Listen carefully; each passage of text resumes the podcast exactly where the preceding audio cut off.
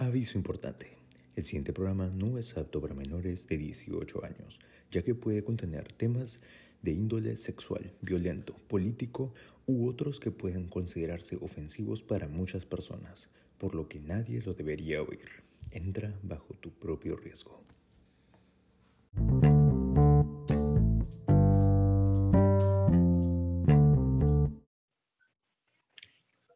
Bienvenidos a otro episodio de Una Chela Comiso. Hoy vamos a tener un capítulo bastante diferente, porque vamos a hablar de un tema más serio, más científico y con alguien que definitivamente sabe bastante. De hecho, hoy día tengo a dos invitados. Uno de ellos es el experto profesional, magíster, Eduardo Perochena, que ha sido, está graduado como ingeniero biotecnólogo, con máster en ingeniería de procesos, cuatro artículos publicados y también una patente en proceso. O sea, mi gente, estamos hablando con alguien de peso. Con ustedes, el señor Eduardo Perochena. Buenas, buenas. Siempre es un placer estar conversando contigo, mi querido Misu. Siempre me siento perfecto en, en venir a tu podcast, así como cuando yo te invitaba al mío, que es tu podcast y es un placer estar aquí de vuelta en micrófono contigo.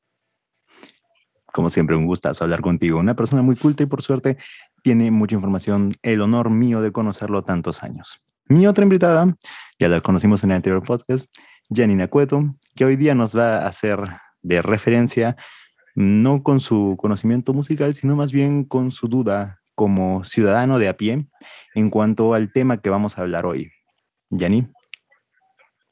Sí, hola, ¿qué tal? Espero que hoy sea un podcast fructífero para todos aquellos que todavía están en la duda y, y bueno, esperamos y confiamos en los conocimientos de Lalo para, para que nos ayude con, con varias dudas que tenemos ahí.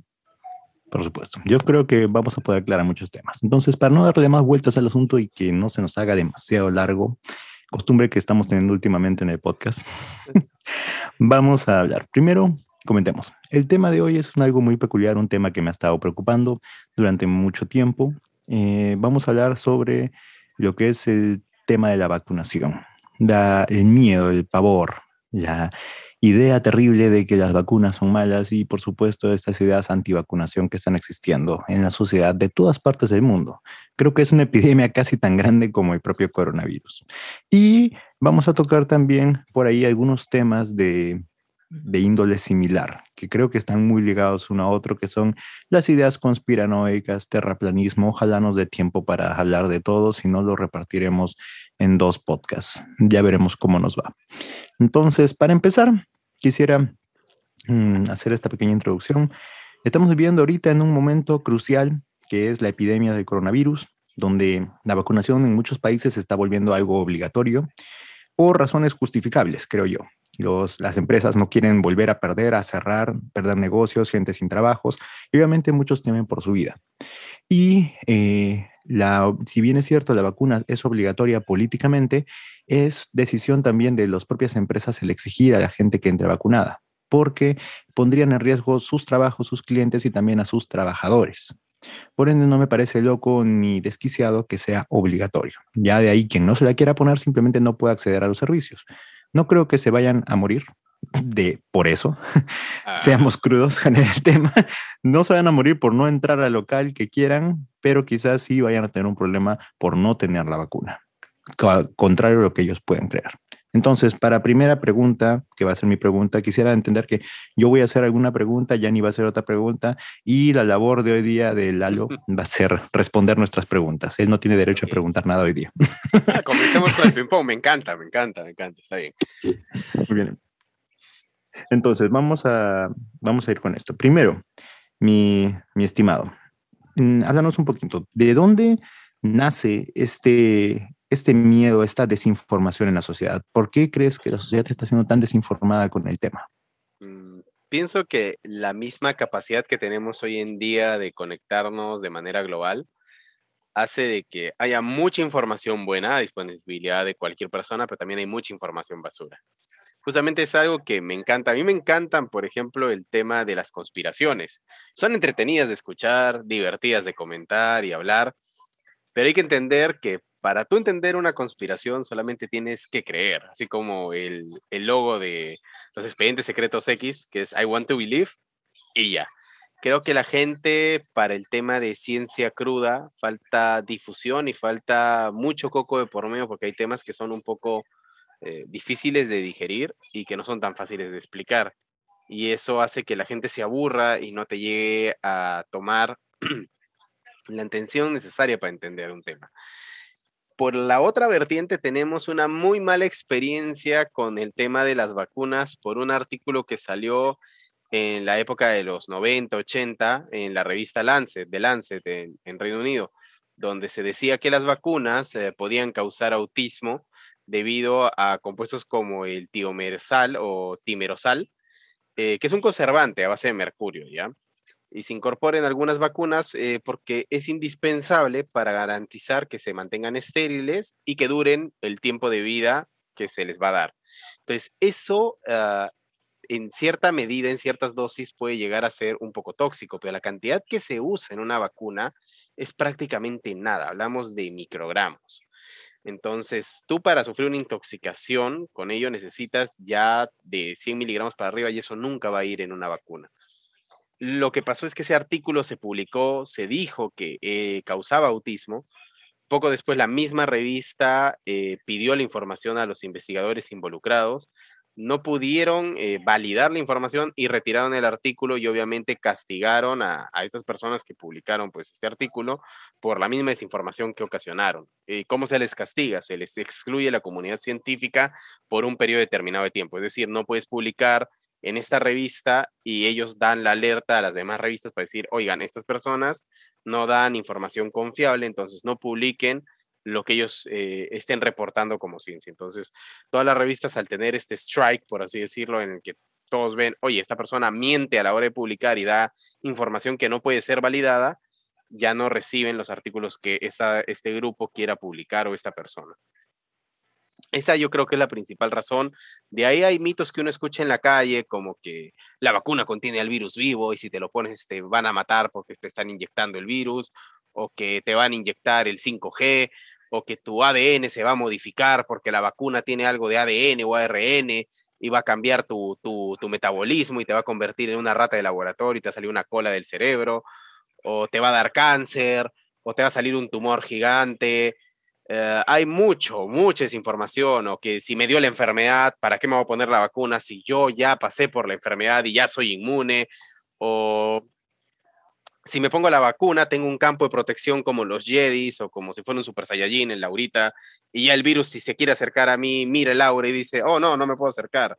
O si, ¿para qué me voy a poner una vacuna si tengo un cuarzo especial colgado que elimina los virus? He escuchado tantas cosas, eh, incluso necesito ambas dosis para que la, la, la respuesta inmunológica sea total o me puedo poner solo una y me pongo otra de otra marca y otra de otra marca y luego colecciono las cinco vacunas como si fueran las gemas del infinito para tener todo el poder de la vacunación. Son muchas ideas que la gente, y tiene validez, ¿ah? Tiene validez para decirlo. Matemáticamente hablando. verdaderamente hay algunas que yo digo, si tú lo piensas desde un punto de vista lógico, ah, como cuando uno eh, filosofa un poco y dice, a ver, si me pongo dos vacunas, soy inmune, si me pongo tres, entonces soy súper inmune. O sea, llegar a esa idea de desarrollo no es tan complicado. O sea, veo el camino. Lógica, lógicas básicas. Sí, es lógica básica. Muy básicas. Pero no por eso quiere decir que sean fundamental, fundamentables ni argumentables. más definitivamente es más ponerse en riesgo y ponerse, eh, sobre todo en riesgo. O sea, puedes incluso desarrollar una enfermedad terrible por hacer tonterías, la verdad. Muy cierto.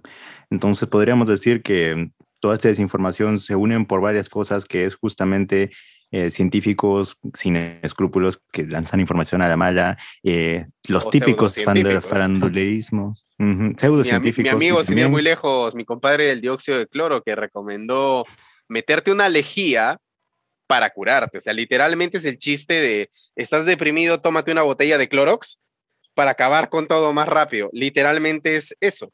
El dióxido de cloro lo que va a hacer es tumbarte tus riñones antes de curarte del COVID. Mucha gente buena hemos caído en, ese, en esa mentira, la verdad, especialmente por el tema del miedo. Eh, entonces, el, yo creo que el, enemigo más grande en este momento también son los canales de información, que dicho sea de paso, son muchos de ellos son faranduleros, les gusta lo que, lo que causa revuelo, lo que causa views, likes, lo que se expande rápidamente, y también muchos de ellos son con, tú sabes que yo soy mucho de esto, mucha ideología izquierdista, conspiranoica. Mira, yo te entiendo y, y la gente también le entiendo por esa razón. Si durante años, décadas, los estados han mentido, han guardado información de por medio, han usado la prensa para desviar la atención de un problema para otro. Obviamente la gente dice, no voy a confiar en lo que dice la televisión o reporteros de poca monta o reporteros que pueden ser buenos, pero cuando es un tema político o médico, eh, dejan mucho que desear. Entonces, bajo ese principio, los entiendo, entiendo por qué van a los canales conspiranoicos donde ven a alguien que en teoría siempre dice la verdad y suelta esto de no uses mascarilla porque te vas a asfixiar, porque tú produces CO2 y estás respirando tu CO2 y te va a dar una fibrosis pulmonar y te vas a morir. Entiendo por qué confían en esa gente en vez de los canales oficiales, por obvios motivos, ¿no? Sí, correcto. Entonces, podríamos ver que sí. Eh, Yani, tú que eres nuestra ciudadana de a pie, cuéntanos una pregunta que le podría hacer un ciudadano, un ciudadano común y corriente de la sociedad trabajadora del miedo que podría tener ahora por el tema de la vacunación. Cuéntanos, ¿qué, qué sabes tú? ¿Qué se, ¿Qué se oye en las calles? ¿Qué se oye en tu rubro social? Bueno, en mi ámbito social, en todo caso, eh, lo que escucho mucho es que eh, el tema de las vacunas eh, definitivamente viene con, con, algo adicional, viene con un plan de que, o sea, están combinando el tema de que la vacuna es obligatoria, o sea, ¿por qué el Estado tendría que darte algo gratis? ¿No? Algo gratis y, o sea, nunca en toda la historia humana se ha visto esto. Según lo que se comenta, ¿no? O sea, cabe resaltar que estamos hablando de lo que ellos dicen. Entonces hay que tratar de desmentir. Eh, entonces, la idea principal es, eh, se tiene la vacuna, pero esto viene con un plan de, de los grupos de poder. Entonces te están vacunando porque quieren tener un mayor control de, de, la sociedad, de la humanidad. Entonces son temas conspiranoicos, sí, pero es algo que está, es, es muy latente. Entonces, lo que creo que no se está entendiendo es el tema científico, ¿no? O sea, la verdad, lo que está comprobado en todo caso. Entonces, yo sé y es más, yo eh, voy a pasarle eh, el link de este podcast a, muchos amigos que, que, están escuchando y que todos los días eh, me comentan, me dicen, pero no, antivacunas por, por tal y tal motivo, y tienen su verdad, ¿no? Entonces, justo yo también les comentaba si ellos tenían alguna pregunta o duda acerca de esto y mencionaban un tema de que la vacuna viene con algo genético. Es decir, que, que, como que la idea es cambiar los genes, que hay todo un plan de todo esto para llegar eh, al transhumanismo y, esta, y estas cosas. No sé qué tan cierto sea. Completamente, te entendí completo, te entendí completa la idea. vamos por partes. Eh, yo sé que para muchos la ciencia es algo muy apasionante. A mí me apasiona, me encanta la ciencia en todos los rubros, en la física cuántica, en todo. Pero he llegado a una conclusión. La gente cree que estamos con una tecnología mayor a la que tenemos. Tristemente no podemos cumplir con sus expectativas. Cuando me dicen, vamos a ponerte un microchip que te va a controlar, digo, bueno, hay microchip. Hemos hecho el intento para poder regular en el cuerpo y poder hacer un monitoreo con GPS o con microcámaras. Y no lo hemos conseguido. O sea, nuestra tecnología está en un nivel 1 y ustedes están en un nivel 100 ya estamos como que en tecnología como la que mirábamos en Star Trek o en Star Wars, en películas futuristas y no hemos llegado. En verdad, me da mucho gusto que la gente crea que estemos en ese nivel, la verdad, pero falta mucho trabajo y mucho esfuerzo. Y entiendo la razón. Nos bombardean a diario con un montón de información tipo Rick and Morty, de cosas fantásticas que, poder, que tienen una base científica, pero no hemos llegado ahí. Con el tema del transhumanismo, con el tema de controlar a una persona a partir de sus genes y controlar las emociones de estas a partir de genes. Vamos por ese lado. Eh, la Universidad de California hace poco publicó, bueno, hace un año, un artículo muy, muy bonito en el cual llegaron a detectar ciertas proteínas que uno genera en el cerebro, una respuesta a ciertos sentimientos. Cuando uno está enojado, se elevan ciertos marcadores, cuando uno está triste, elevan otros, cuando uno está eh, concentrado, se elevan otros, cuando uno está enojado y así sucesivamente. Recién estamos aprendiendo qué interacciones ocurren en el cerebro a nivel de ratas, porque todo se ha hecho en ratas, para saber qué proteínas son las que generan las emociones que vivimos y que tenemos todos en nuestro día a día. Ese es nuestro nivel máximo. Aprender qué interacciones hay a nivel de proteínas y hormonas cuando uno está asustado, cuando uno está eh, con valor, con hambre, con sed, que son los sentimientos que podemos detectar a simple vista en las ratas de laboratorio no tenemos ninguna idea de poder ver las rutas metabólicas, o sea, todos los genes que se activan para hacer que una, una rata esté asustada, por así decirlo. Porque no es un gen, son varios genes que se prenden y se desactivan en diferente sincronía para generar un estímulo. Eh, podríamos decir que son como las luces de Navidad. Cuando uno prende el árbol de luces de Navidad, hay varias opciones en el interruptor. Una es callar la musiquita de dos bits, que bueno, a mí me desespera, y otra es poner las lucecitas, digamos, que hagan eh, pequeñas vibraciones las luces para que veas varios colores o por ritmos. Entonces, los genes son más o menos así. Ante un estímulo, se activan unos, se apagan otros. Eh, ante ciertos eh, estímulos del ambiente también se pueden prender varios, se pueden apagar varios, y eso genera diferentes rutas o cascadas metabólicas que nos llevan a tener eh, ciertas características, que pueden ser simplemente botar adrenalina para sobrevivir en medio de un tsunami, como puede ser estar deprimido todo el día. Eh, por el otro lado, el lado de que nos quieren controlar y detectar y saber qué hacemos, escuchar nuestras conversaciones y vernos todo el tiempo. Y en este momento yo quiero decir, Alexa, ¿me estás escuchando? creo que está pagada. Entonces, la verdad, en ese aspecto, perdón que, que eso va a herir un poco la susceptibilidad de la gente. Yo me pongo en plan del científico malvado en mi laboratorio con rayos y con mi asistente jorobado, Igor, que me acompaña a todos lados y le digo, Igor, vamos a conquistar el mundo. Quiero saber lo que hace Misu 24 horas. Igor me va a decir, amo, él lleva su celular hasta el baño. Sabemos todo lo que habla, piensa y desarrolla, sabemos hasta lo que come, cuáles son sus actividades, su rutina, y con el GPS que está prendido 24 horas, sabemos dónde está cada minuto del día.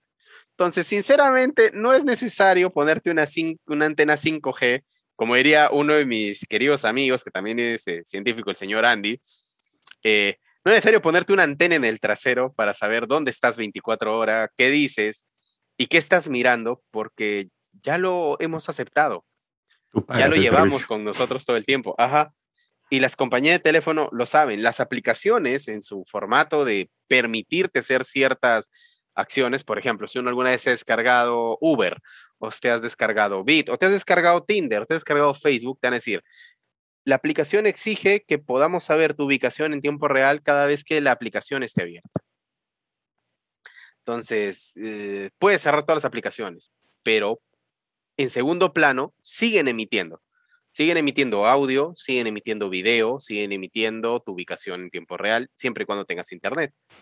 E incluso sin internet, van a guardar una parte y luego la van a enviar al sistema. Entonces, realmente estamos vigilados 24/7 y tratar de controlar a la población fuera del método que ya tienen, que es súper efectivo, que es con películas, con radio, con anuncios y con el mismo teléfono, resulta un poco como que están orientando la conspiración al lugar equivocado. No está en la vacuna, lo tienes y es más, tú compras la conspiración y buscas la mejor conspiración que comprar, porque al comprarte el mejor celular, te estás comprando la mejor cámara, el mejor micrófono y el mejor sistema de antena de internet.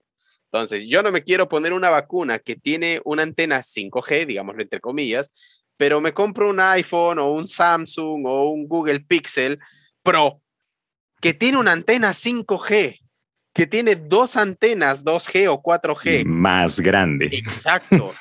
y tiene cámara, tiene un GPS súper potente, tiene todo en ese tamaño para que, te lo inyectaría. Es más, yo creo que la tecnología que está integrada en un teléfono, que dicho sea de paso, para mis queridos amigos conspiranoicos, la tecnología que se mete en un celular, ¿sabes cuántos millones de millones de millones de dólares gastan esas empresas para hacer, para competir en reducir esa tecnología? Sí, estamos hablando de lo más pequeño. Lo que existe ahorita en un iPhone 13 Pro Max, en un Samsung Galaxy Note 20 Ultra, es lo más pequeñito que el ser humano ha podido lograr, lograr al día de hoy. Y lo sabemos porque es la tecnología, eh, la tecnología se mueve por dinero. Dinero. Entonces, si no da dinero, la gente no le sirve. Al, crear la empresa, no le sirve. Entonces, nunca va, las empresas que más quieren ganar dinero son las telefónicas y son las que más invierten en hacer algo más chiquitito para tener más celulares más delgaditos y venderlos más caro.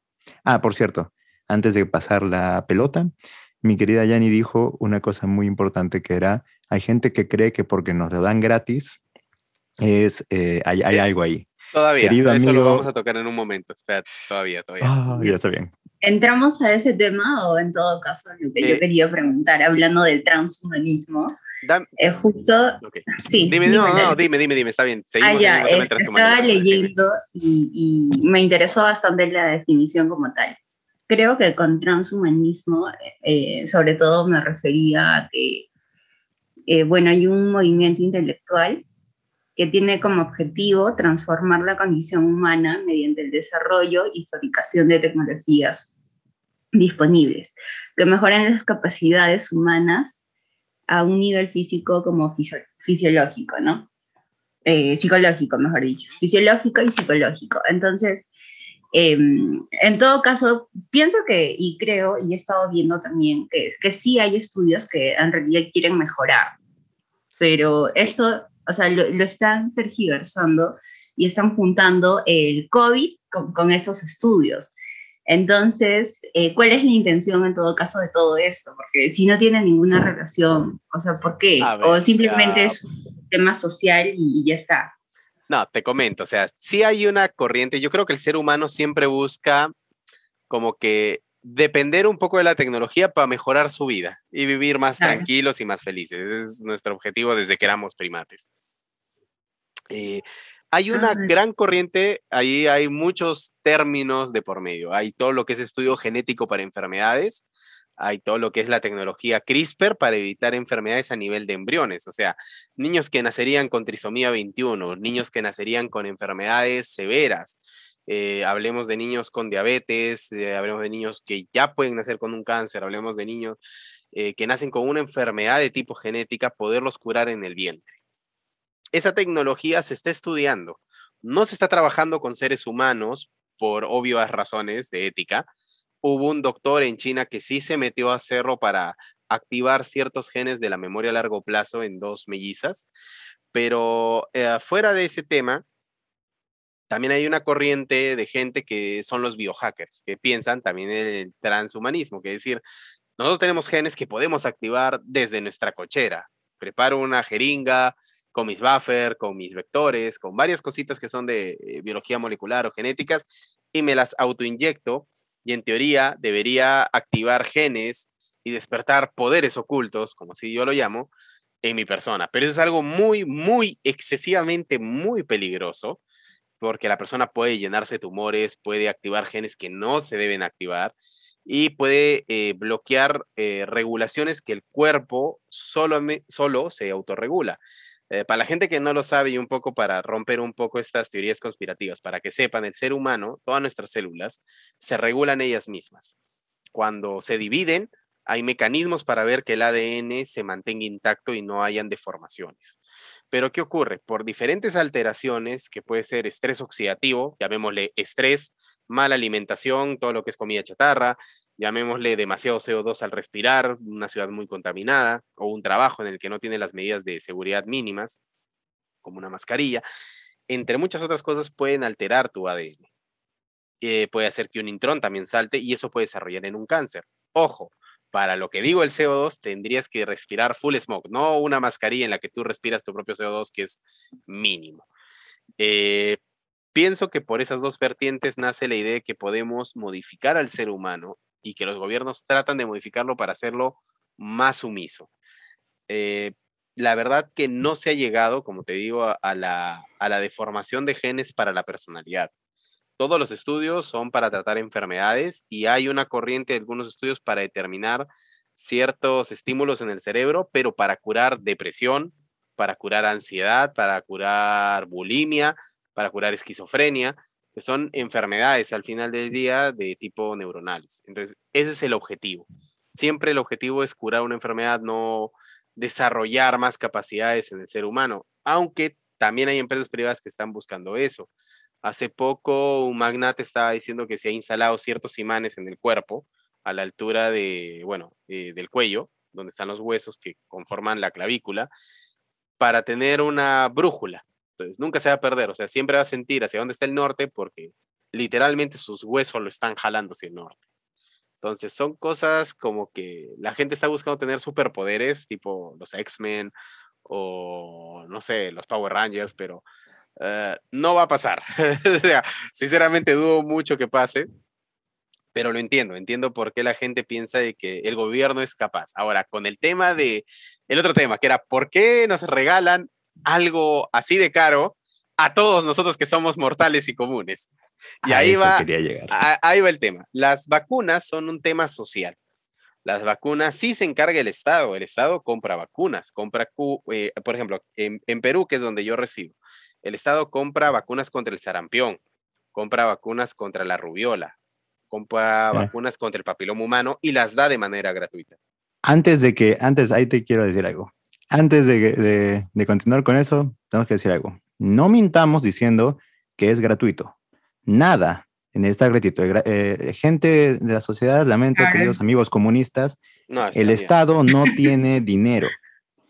Todos nosotros hemos pagado esas vacunas con nuestros impuestos y todo lo que compra el Estado nos lo saca del bolsillo. Sí, sí. El crimen está que nos sacan el bolsillo, compran vacunas y aparte roban en el proceso mediante esa compra. Entonces, nada es gratis. nada es tema De, de, cómo funciona el Estado. Para quienes no lo sepan, el Estado es un instrumento. Yo, como persona tercera que soy, como persona común, ciudadano a pie, pobre, si yo veo que la pista que está cerca a mi casa tiene un hueco de dos metros donde todos los carros se caen, yo no tengo el dinero, ni la gestión, ni puedo estar ahí para tapar ese hueco. Entonces, yo le doy mi dinero al Estado y le digo, oye, tengo un hueco en la pista enfrente de mi casa por favor, llénalo, porque te estoy pagando junto con todas las personas que vivimos por esta zona para que lo, para que lo parches. Entonces, el Estado es un instrumento para hacer esas gestiones que uno como persona civil, tercero, único, no puede hacer. Dentro de esas funciones está cuidar a tu población en cuanto a salud. Ahora, lo que dijo Misu es completamente cierto. No crean que las están dando de gratis, las están dando porque también de esa manera ellos preservan a su población, preservan sus hospitales, gastan menos en camas UCI, menos en medicamentos, menos en oxígeno, porque no tienen el dinero para aguantar tantas personas enfermas y su economía se destruye. Entonces, su mejor jugada es tratar de eh, sobrellevar la pandemia. ¿Y cómo la pueden sobrellevar? Vacunando a todo el mundo, de tal manera que la sintomatología a la que pueda llegar una persona enferma, o sea, los síntomas que puedan tener, sean capaces de curarse en su casa ni siquiera llevarlos a un hospital y decir, bueno, se enfermó, la pasó feo, estuvo mal, pero sobrevivió, no gastó mis recursos como Estado, no le tuve que poner una cama UCI, no le tuve que dar oxígeno, no le tuve que inyectar un chingo de, medicamentos, no tuve que pagarle a mis, a mis propios eh, médicos para que lo cuiden y a mis enfermeras.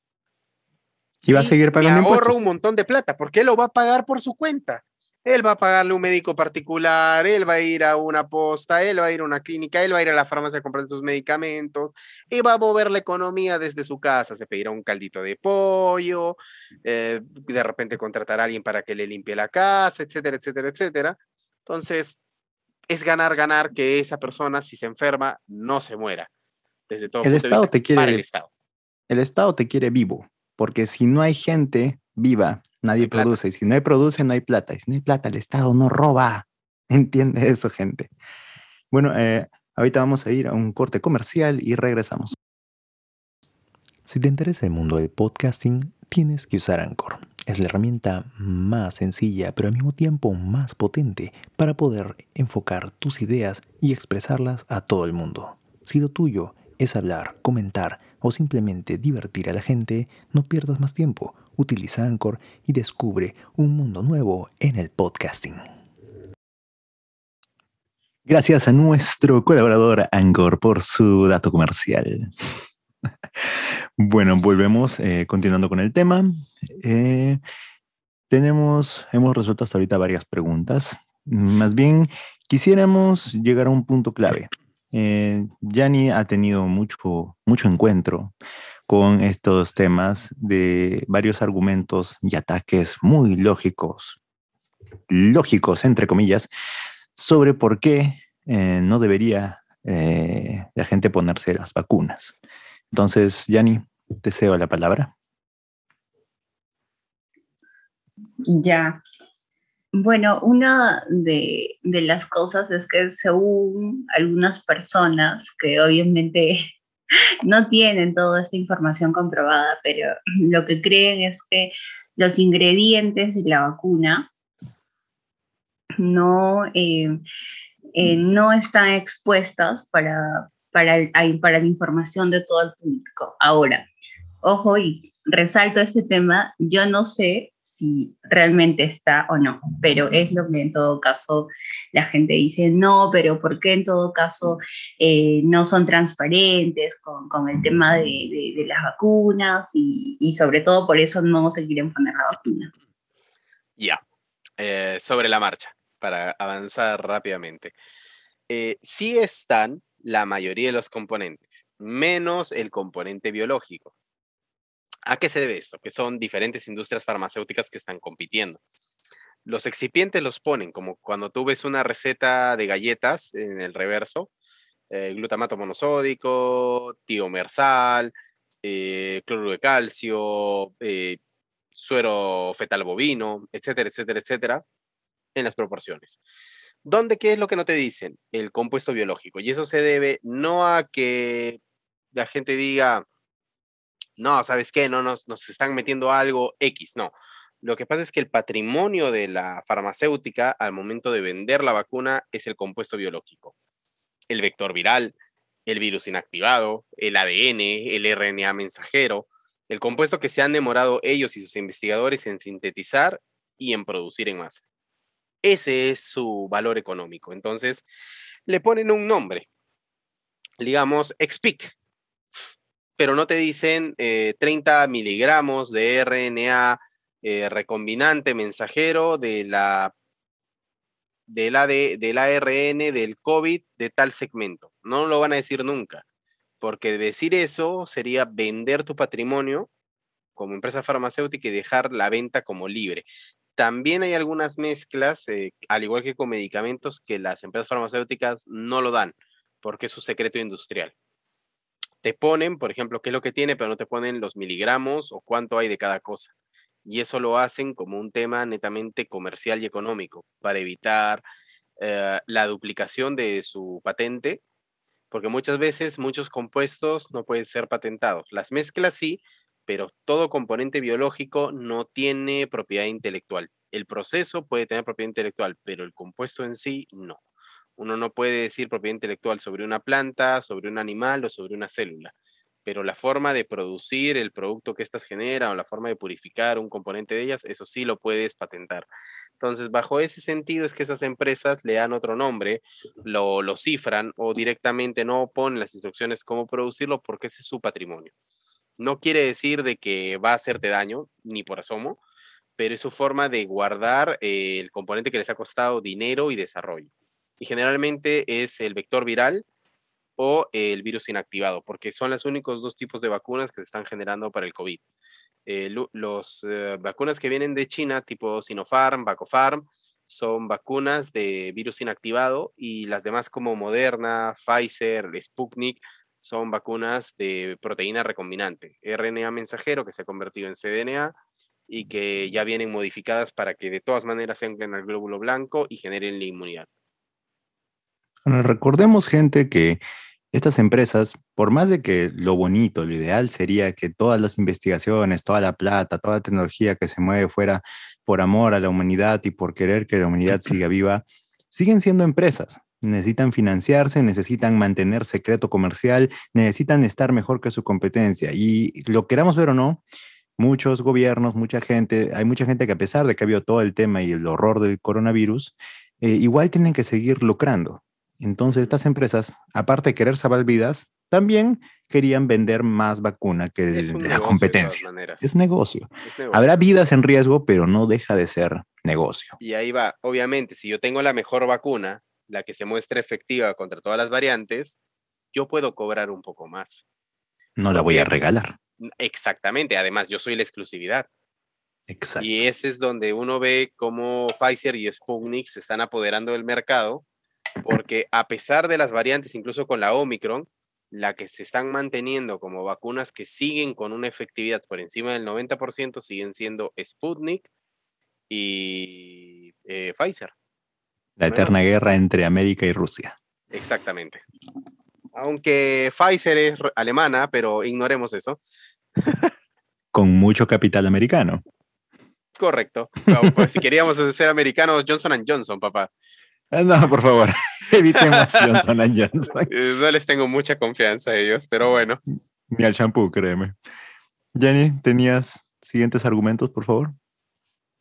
Ah, bueno, otro argumento era, pero iba con el tema de, de, de, la evolución del hombre. O sea, yo sé que no tiene nada que ver, pero también lo estaba relacionando con el tema de que de la teoría de Darwin, que, que, sí, disculpen, yo sé que el tema les parece loco, pero tengo un audio que...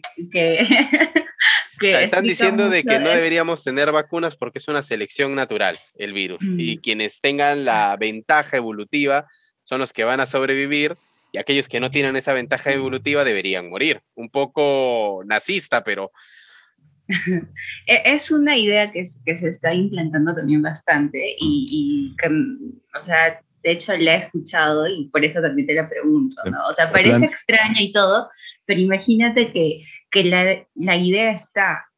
Entonces, por más loco que parezca, estamos hablando justamente de, de temas... Acá hay algo muy bonito que, que Déjenme entender, estamos hablando de que uno de los argumentos es que están diciendo que el coronavirus es selección natural. Eh, en parte, a ver, no están del todo mal, pero tampoco están bien. ¿Qué es lo que pasa? En la Tierra siempre van a haber enfermedades o desastres naturales que mitigan eh, y también eh, reducen las poblaciones que están por encima del límite que deberían tener. Nosotros, y citando un poco al villano de Kingsman, somos un virus para el planeta, somos millones de seres humanos que nos multiplicamos por millones y los recursos no alcanzan. Hay una métrica que usa, por ejemplo, la ONU para medir cuántos recursos tiene un país y en cuánto tiempo eh, los termina de consumir y cuánto tiempo está consumiendo del próximo año. Eh, por ejemplo, Estados Unidos creo que tenía en marzo de, de cada año ya consumió todos los recursos que su país es capaz de generar y desde marzo hasta diciembre son los recursos que generaría en los próximos años. Entonces, en un año, en verdad, consumes lo que serían cuatro años de lo que puedas producir. Entonces, bajo ese...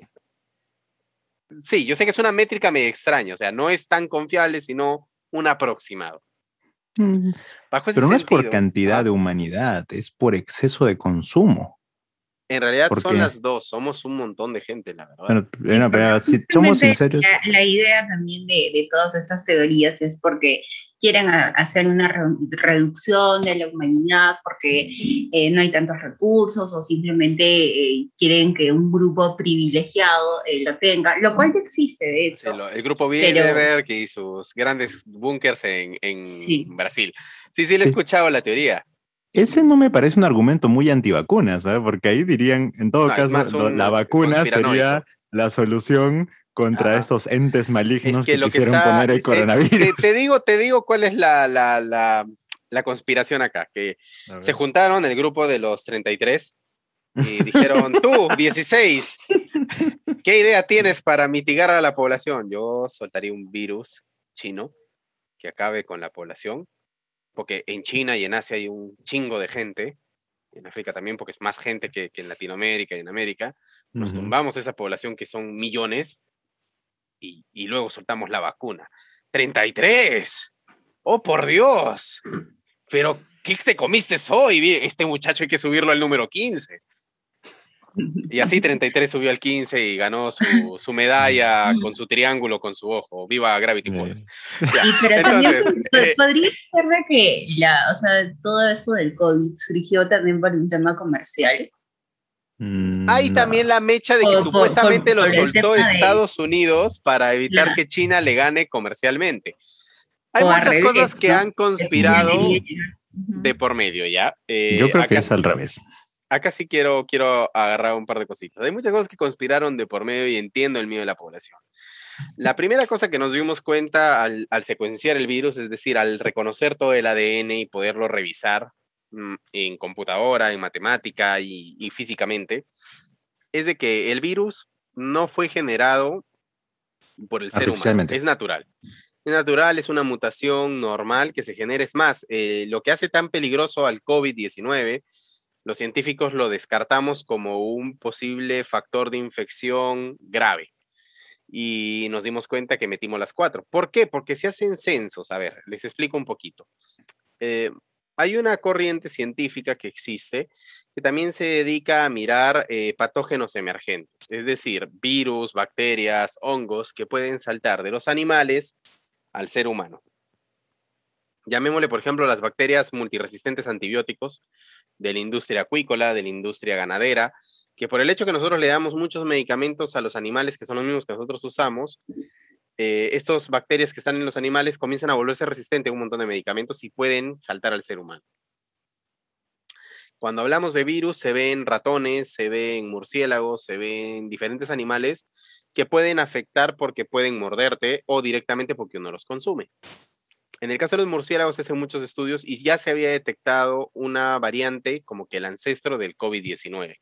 Se había visto y se había puesto y se había seleccionado como un patógeno que posiblemente en un futuro, dentro de esa lista de como 50 patógenos, de 50 virus diferentes, puede ser un problema a futuro. Por eso mucha gente dice que ya se sabía del COVID y es verdad, eh, se conocía una variante, un ancestro del mismo, hace muchos años que incluso salió un reportaje en Italia hablando de estos virus y poniéndolo a este virus casualmente como un posible problema en el futuro. Ahora. De eso también te tenía una pregunta, hermano, perdóname que te corte.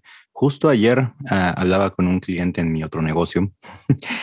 soy, soy una persona que trabaja, no me dedico solo a esto, gente.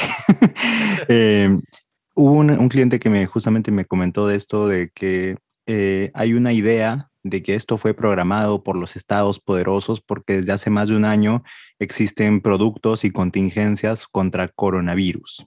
Entonces, eh, yo mm, soy una persona no muy ilustrada con el tema, pero asumo que el número coronavirus 19 es porque este virus es el número 19 de un montón de virus o cómo es desde cuándo por el, año por el año exacto por el año que se detectó la enfermedad ¿Y desde cuándo se conoce el coronavirus como tal? Porque esta es una variante más de un virus que ha existido. Ah, sí, o sea, los coronavirus existen, los priones, eh, hay millones, hay cientos de virus que se han detectado y se dividen por familias. El coronavirus es una familia grande y casualmente el COVID-19 es una variante de esta familia. Otro, su primo hermano podría ser el SARS o la gripe del camello. Son primos de ellos que son enfermedades virales de transmisión aérea y que afectan directamente los pulmones. El coronavirus hemos tenido hace muchos años. Sí, siempre los tenemos. O sea, una enfermedad que... es eh, típica en Asia es el SARS. El SARS es producto de un coronavirus. Entonces, el coronavirus en realidad no es algo reciente, no es un invento de alguien que quiere destruir el mundo, simplemente es un virus que mutó de un nivel muy específico esta vez. Sí, ahora, eh, mucha gente se hace muchas ah, ideas por el hecho de que Wuhan es una, una ciudad creada para un laboratorio, que es el Laboratorio de Bioseguridad de Wuhan, eh, y que por ese motivo salió de ahí, porque la ciudad está diseñada para una eventual eh, fuga de virus y poder cerrarla rápidamente. porque primero se construyó el laboratorio y luego se hizo toda la ciudad. Eh, ¿Qué es lo que pasa? El virus no ha sido creado por el hombre, pero sí hay una teoría fuerte que pudo haber sido soltado por una negligencia por parte de algún trabajador de la misma o de un trabajador de otra eh, de otro centro de investigación de virus. Y eso sí puede pasar. Error humano. ¿Qué pasa? Eh, ya no existe, por ejemplo, la varicela en muchos países, ya nadie se contagia de rubiola, pero siguen existiendo estas variantes de los virus guardadas en laboratorios. Yo mismo, en mi laboratorio, tengo variantes de hepatitis. Tengo hepatitis A, B, C, y también tengo eh, algunos eh, virus relacionados a papiloma, pero no el humano, sino el animal. Entonces son virus que los tengo guardados en nitrógeno líquido y que si yo los saco de ahí y los tiro en algún lugar, pueden formar focos de infección. Eso puede pasar. Eh, pero habría que ver cuánta malicia hay de alguien que quiera hacer bioterrorismo. Porque ya no sería un gobierno que lo está soltando, sería alguien muy encabronado con la vida, y disculpen el término, de decir quiero malograrle la vida a todos, o como dirían mis amigos mexicanos, me los voy a chingar a todos ustedes. Hacia mí me va mal, le va a ir mal a todos. Lo cual no está tan lejos de la realidad, ¿no? O sea, porque hay tanta gente que está enferma mentalmente y bueno, no, no podríamos descartar el tema, ¿no? Pero, recordemos, es, una mutación que hubo naturalmente en un virus, esa es la, realidad del asunto, producto de diferentes eh, divisiones de ese virus y que saltó al ser humano. Eh, que esto pase es completamente natural. Pasó, por ejemplo, con la gripe aviar, con el H1N1 y con casi toda la familia de los H, el H, H1N11, H9N12, todas esas enfermedades que son tipo pulmonar, viral, generalmente primero están en un animal y saltan al ser humano. ¿Por qué? Porque nosotros nos comemos esos animales, falta de cocción, no sé si vieron la película Virus, una película que explica muy bien cómo salta una enfermedad de un animal de un ser humano cuando no se cocina y no se tienen las medidas adecuadas al momento de beneficiar el animal, matarlo. Otra posible causa es directamente el cambio climático, que esa es una cosa que todos debemos asumir. El cambio climático genera que muchos patógenos emergentes, por el estrés del cambio de clima, generen ciertas eh, evoluciones en su ADN, llamémoslo así, ciertos genes que se prenden, exacto, mutan y rompen esa barrera entre animal y humano y saltan donde nosotros estamos. Pasan de ser una enfermedad eh, animal a una enfermedad zoonótica que afecta a diferentes animales. Y aunque mis amigos eh, creacionistas no lo quieran admitir, nosotros somos un homínido, un tipo de mono, otro animal en este planeta consciente de su existencia en el universo. Es cierto. Ahora, viendo desde un lado político, social, recuerda, esa siempre ha sido mi especialidad. Eh, gente, no, no hay un sentido real de por qué la sociedad quiera eliminar personas. Desde el punto de vista porque si bien es, conviene la sobrepoblación. Exacto, porque si nos damos cuenta casos como España, Europa, en Europa hay una crisis tremenda de no, de no natos, justamente por la legalización de abortos y otros temas que hablaremos en otros podcasts, pero el hecho de que se ha eh, controlado tanto la natalidad, se ha, diezmado fuertemente la población trabajadora y consumidora. Esto ha destruido tremendamente la economía de países grandes. Entonces, un país, entre más gente tenga, aunque no tenga todos los recursos para, eh, ni el espacio, ni, ni los terrenos, ni nada para tenerlos, siempre va a ser conveniente que haya más gente, gente joven que trabaje, gente joven que consuma y por sobre todo más gente que esté dispuesta a gastar dinero. Entre más gente hay, un país más dinero tiene, no funciona al revés. Normalmente países chicos, si llegan a ser ricos en algún momento es porque fueron milagrosamente eh, puestos con algún compuesto mineral, petróleo o lo que sea que los ayuda, o tuvieron que volverse ricos a la fuerza mediante tecnología, como es el caso de Japón que dicho sea de paso, para ser una isla está sobrepoblado, pero justamente porque necesitan gente que trabaje. Entonces, el, puro argumento de que alguien creó un, virus para matar gente sería como que el Estado se puso una soga al cuello y decir, es más el, daño que te vas a hacer dinero. desde todo punto de vista antes del beneficio. Aunque sí es cierto que eh, ese año que estuvimos todos encerrados, llamémosle 2020, ese año donde no hubo tanta contaminación de carros, ese año donde no se gastó tanto petróleo, que fue una crisis del petróleo porque en un momento no valía nada y la economía se fue de nalgas. Y sigue habiendo crisis. Y sigue habiendo crisis, sí.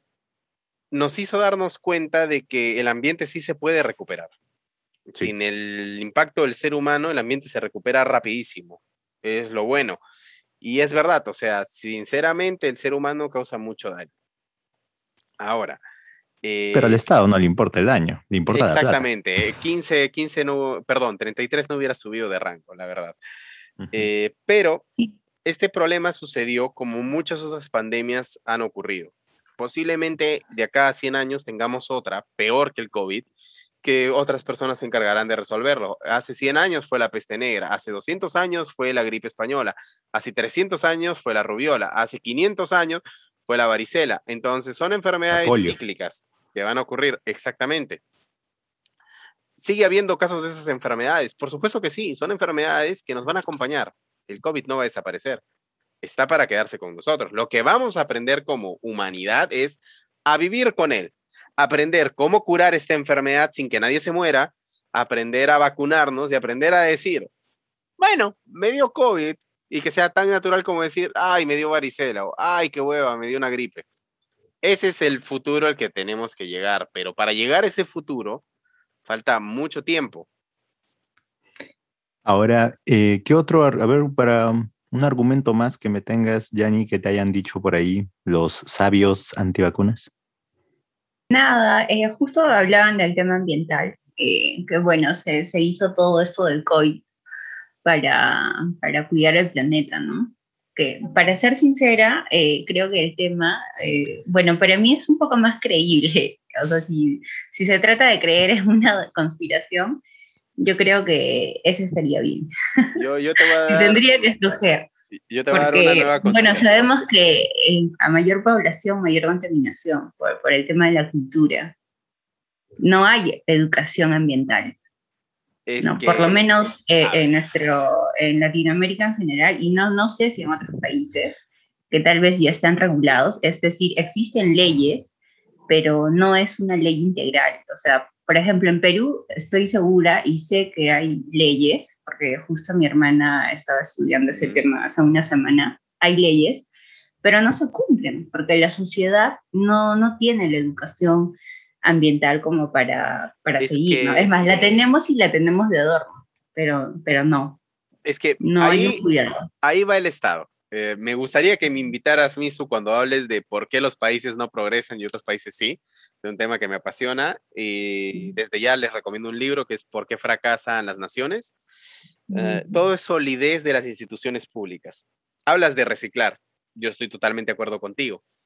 Pero es muy bonito que venga un recolector de basura, recoja el material reciclado y lo lleve a un relleno sanitario cuando en Perú no hay manejo real de residuos sólidos por parte de, los, de las instituciones, de los, del gobierno directamente o de las regiones. Acá eh, Perú está dividido por regiones, así como en Estados Unidos está dividido por estados. Entonces, si una municipalidad no tiene una planta de tratamiento de residuos sólidos, por más de que yo separe plástico, metal, vidrio, cartón y orgánicos, no van a poder hacer nada con ello. Todo va a terminar al mismo botadero. Ese es el problema real. Si hubiera botaderos. Claro, justamente no hay una ley integral, ¿no? O sea, no, no hay el ciclo completo. O sea, se hace una cosa, pero falta muchísimo para llegar a, estructura.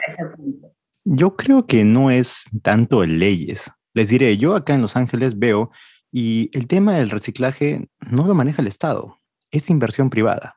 Viva el capitalismo, dicho sea de paso. Cuando hay inversión privada, cuando hay plata de por medio, créeme, todo el mundo se mueve para reciclar.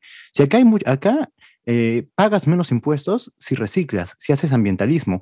Te, a, los, a los niños, a los jóvenes, les pagan por cada lata que reciclan. En Perú no te dan un centavo y si te dan, te dan poquito. Eh, acá la gente, hay, hay, gente que puede trabajar, un negocio muy común para los, inmigrantes es, con, es comprarse un camioncito y andar por todos los negocios recolectando aceite quemado o recolectando metal de los, eh, de los talleres mecánicos de piezas que ya no usan. Porque esas piezas luego se las venden a fábricas que les pagan un montón. Es un negocio millonario el reciclaje. El reciclaje por parte del Estado nunca va a funcionar. Reciclaje y socialismo no van. Lo puedes manejar, es que a nivel de Perú, las inversiones más grandes siempre las maneja el Estado. Y en el tema de los residuos es leyes que son nacionalistas y ahí coincido contigo. Si tú cedes, exactamente, si tú cedes esa inversión al sector privado, el sector privado lo puede mejorar. Es el mismo tema que con el agua y con la luz. El agua y la luz son privados, por eso funcionan bien. Si se me malogra el poste de luz, yo llamo a la empresa y le digo, oye, yo te pago, ven y arréglalo. Y vienen y lo arreglan. Si lo manejara el Estado, posiblemente me quede sin luz un mes, hasta que vengan y me digan, no se polli, y se vuelvan a ir. Y de acá a tres meses recién me arreglan la luz o el agua. Por eso yo estoy en contra de que los servicios básicos sean estatizados, porque sé cómo se maneja mi país y mi Estado. Yo estoy en contra del Pero Estado. Justamente eso la gente no lo entiende, no lo entiende y no lo ve desde ese punto, ¿no? O sea, no ven los beneficios y, solamente creen y se enfocan en el tema de que nos están robando o por qué me tienes que cobrar tanto, ¿no? Mm. Y es lamentable, pero, pero es cierto. No, es que, entiendo, pues, son pocas personas que lo llegan a entender.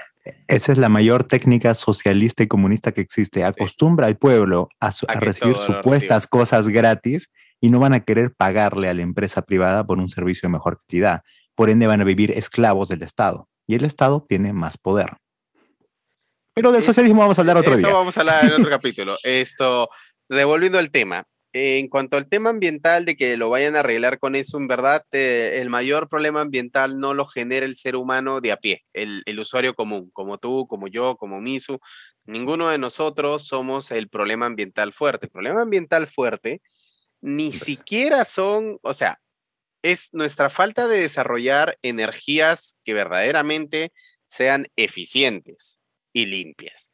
¿Por qué eficientes? El petróleo, dentro de todos los compuestos que podemos sacar energía, es el más ineficiente. La cantidad de energía que se puede obtener por litro es mínima. Es la ecuación eh, energética menos estable que hay. Es casi nada de energía lo que se genera. Y por el otro lado tenemos el otro problemón que es generar harina de pescado. estoy matando, me van a linchar a mí, pero producir harina de pescado o ir a pescar directamente al mar es deforestar todos los bosques marinos y esos son los que más CO2 chupan. Y sin ellos no hay oxígeno. Esos son los dos problemas reales. Parte de lo que se recuperó el ambiente fue porque no habían barcos en el mar. Es muy gracioso, pero no hubo un solo barco y no hubo gasto de petróleo. Ya fueron las dos cosas que no ocurrieron y en un año se benefició muchísimo el ambiente. Solamente decir, nadie usa petróleo y nadie salió a meterle mano al mar, a meter aceites, a verter plástico. Nada más. Es que es más fácil echarle la culpa a las cosas que se ven. Por ejemplo, los contaminantes más grandes son la minería, extracción de petróleo, extracción de tierras raras y mucha gente, y eso me pasaba incluso en Arequipa, y justamente Yanni, pues, la, empresa de su familia se dedica más que nada al tema de las cisternas. Eh, yo he escuchado muchísimas veces que cómo es posible que haya empresas que gastan tanta agua con el tema de los carros cisternas y se ponen en contra, cuando en realidad el carro cisterna bota agua que inevitablemente llega al suelo. Es agua limpia que va al suelo, que lo absorbe y luego se evapora y se genera el ciclo. El agua salida de la mina, de la extracción de petróleo y de la extracción de tierras raras, es agua que es completamente inutilizable y ni siquiera se puede llegar a limpiar si no hay un tema de maquinaria muy fuerte por detrás. Acá me tienes que volver a invitar para un capítulo en que te, diga cómo solucionar el tema ambiental. Porque el tema ambiental se soluciona con una simple palabra. Tecnología, carajo. Tecnología. Las tres R se trató de lograr y ni siquiera son tres, son cinco, cinco R's y los 14 principios de química verde. Y se llegó a la conclusión en 2010 que con ellos no era suficiente. Y se dijo, ¿qué es lo que tenemos que hacer? Reformar toda la industria desde la base, desde el corazón. Si yo evito que se forme el pasivo, no hay pasivo, no hay que remediar. ya, pero eso es para otro capítulo. Regresemos a vacunas que nos estamos yendo por las ramas y nos vamos a estar hablando. sí, porque de hecho a mí me importa bastante el tema ambiental, mucho, demasiado incluso. Ustedes van a ser mis invitados frecuentes, no se preocupen. Jenny, ¿tienes algún otro argumento que algún sabio te haya dicho? Eh, no, porque incluso los argumentos eh, me parecen tan vacíos y también innecesarios, porque creo que Lalo ha podido explicar muy bien al principio y hasta ahora acerca del tema de las vacunas y espero pues que la gente eh, tome en consideración eso y que no se estén metiendo a YouTube a ver estas entrevistas o videos que lo único que están generando, bueno, es desinformación, ¿no?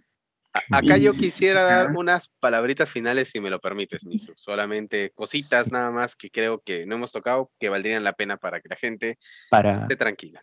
Para que complementes, me gustaría que tus palabras también respondiéndome a esta pregunta, que creo que es la más importante del podcast y creo que es la razón principal por la que yo quise hacer este tema. Muy aparte porque le tengo cólera a la gente antivacunas y, y completamente eh, conspiranoicas. Eh, ¿Por qué, hermano mío, es tan peligroso que la gente no se vacune, no solo con el virus, sino que el antivacunismo viene para todo, antivacunas con los hijos, antivacunas con todo. ¿Por qué es peligroso que la gente no se vacune? Va como el tema del ébola, eh, va como el tema de la polio. Una enfermedad desaparece cuando existe la inmunidad de rebaño. Los virus mueren si es que no tienen un huésped. Y por morir porque los virus no están vivos, son partículas que se dividen en cuerpos. Entonces, si todo el mundo le cierra la puerta a un ladrón, no puede robar una casa. Y se va a morir eventualmente de hambre porque no va a tener que vender para poder subsistir. Lo mismo ocurre con los virus. Los virus necesitan un huésped para seguir dividiéndose y ser más. Si es que todo el mundo está vacunado, si es que todo el mundo usa la mascarilla, si es que todo el mundo limpia la superficie con alcohol, si es que todo el mundo tiene los mínimos cuidados, no tiene un huésped y va a desaparecer. Es más, desde que todo el mundo está usando la mascarilla, cuatro diferentes virus que eran de la gripe común desaparecieron. Ya no hay nadie que los tenga porque nadie se está enfermando, porque no hay huésped. Entonces, esa es la importancia de la vacuna. Por otro lado, la vacuna lo que hace es prevenir que tu cuerpo genere síntomas graves, que llegues a una cama UCI y posiblemente te mueras. No es que no te va a dar, sino que si te da, te pase una gripe normal, lo mismo que un resfriado común, lo mismo que una gripe bacteriana, que no pase de eso, que puedas estar en tu casa tranquilo y no te vayas a morir. Cuando uno no se vacuna, las posibilidades de muerte se elevan. Y entre más variantes y más peligroso se vaya volviendo el virus porque va a mutar por radiación, por la luz, por el cambio climático, por el calor, por enfermedades que se conjugan, puede volverse más peligroso. Y si no te vacunas, las probabilidades de muerte son mayores, las probabilidades de síntomas graves son mayores. Y eso para todas las enfermedades que requieran una vacuna. Correcto. Porque a mí me preocupa muchísimo aquellos padres que no quieren vacunar a sus hijos recién nacidos o niños ante todas las posibles enfermedades que hay por estas teorías antivacunas. Sí, es que la gente se ha olvidado lo terrible que es la polio. La gente se ha olvidado que la triple viral que nos pone nos protege las enfermedades y, y perdonen el término, más jodidas que el ser humano ha visto. La gente no sabe lo que es un sarampión grave, la gente no sabe lo que es desangrarse de una pústula de sarampión o por dentro. La gente no sabe lo que es un sarampión con, con sangrado interno. La gente se ha olvidado de lo terrible que era la rubiola, lo terrible que era la varicela. Sin tratamiento es terrible y sin vacuna es una enfermedad letal. La polio te va a dejar con un pulmón de metal. Ya nadie sabe hacer un pulmón de metal, porque es una enfermedad que le erradicamos. Nadie sabe tratamientos para enfermedades que en teoría las hemos destruido, las hemos superado a punta de vacunación.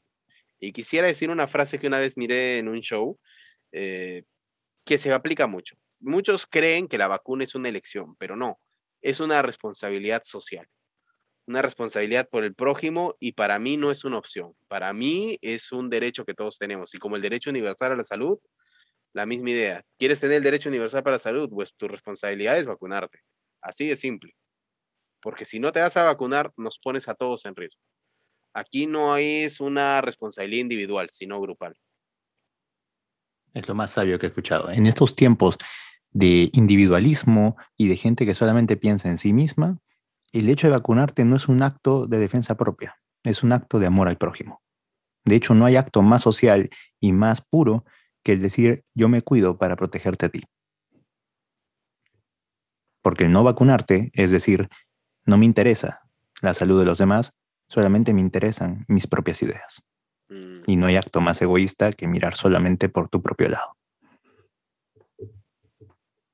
Genial, yo creo que con esos dos mensajes ya la gente va a estar más convencida y, de hecho de los que todavía no se han vacunado, por favor, vacúnense, porque todavía hay gente que cree que no, que no deben hacerlo. Pero bueno, háganlo. Yo estoy pensando en ir a la calle con mi inyección, ir apuñalando gente. A donde caiga. En el ojo, en el pulmón, a donde caiga. Ah, listo. A lo francotirador, una pistola de vacunas. Como los dardos para los animales. La verdad, ojalá se fuera posible, te juro. Ilegal. a mí me gustaría ir con mi traje de safari. Correcto. De legalidad y cosas obligatorias, me encantaría hablar en otro momento. ¿ah? Bueno, de todas maneras, este podcast, es un tema como siempre. Es un tema mm. Sí, en otro momento yo creo que vamos a, a complementar todo lo que estamos hablando hoy. No, ha sido un tiempo largo. Eh, como siempre, nos hemos pasado la raya, pero creo que se han tocado temas muy importantes, se han resuelto preguntas gráficas. Gracias, hermano, por habernos dado una explicación tan clara, tan concisa y tan fácil de entender. A tu, podcast. Muy poca gente explica las cosas complicadas como tú, con manzanitas, para que la gente común pueda entenderlas. Y gracias a ti yo sé mucho más. Si en un momento haces un podcast científico, por favor avísame que yo lo quiero escuchar y lo quiero promover. Más adelante yo pienso que sí y por ahora lo único que puedo decir es si desean aprender un poco más de vacunas y de cómo funciona biotecnología y en sí lo que es eh, la medicina moderna, dense una vuelta por Awebear, que ahí tenemos dos capítulos antiguitos que hablan justamente de eso, que los puede ayudar a complementar un poco las ideas de este momento. Muchas gracias, hermano. Eh, bueno, Gracias a todos por habernos escuchado y acompañados hasta este momento. Ya fueron Yanni, que está a punto de comenzar su podcast musical. Eh, Eduardo Prochena, que es increíble ingeniero biotecnólogo. También, como ya saben, cuando sepas, cuando ya sepa yo sobre su podcast científico, lo avisaré por aquí. Espero que les haya gustado y, por supuesto, servido. Recuerden, no es difícil querer hacer algo bueno. Y si quieres, verdad, hacer algo bueno por la humanidad, empieza por cuidar a los que están alrededor tuyo. Nos vemos en otro capítulo.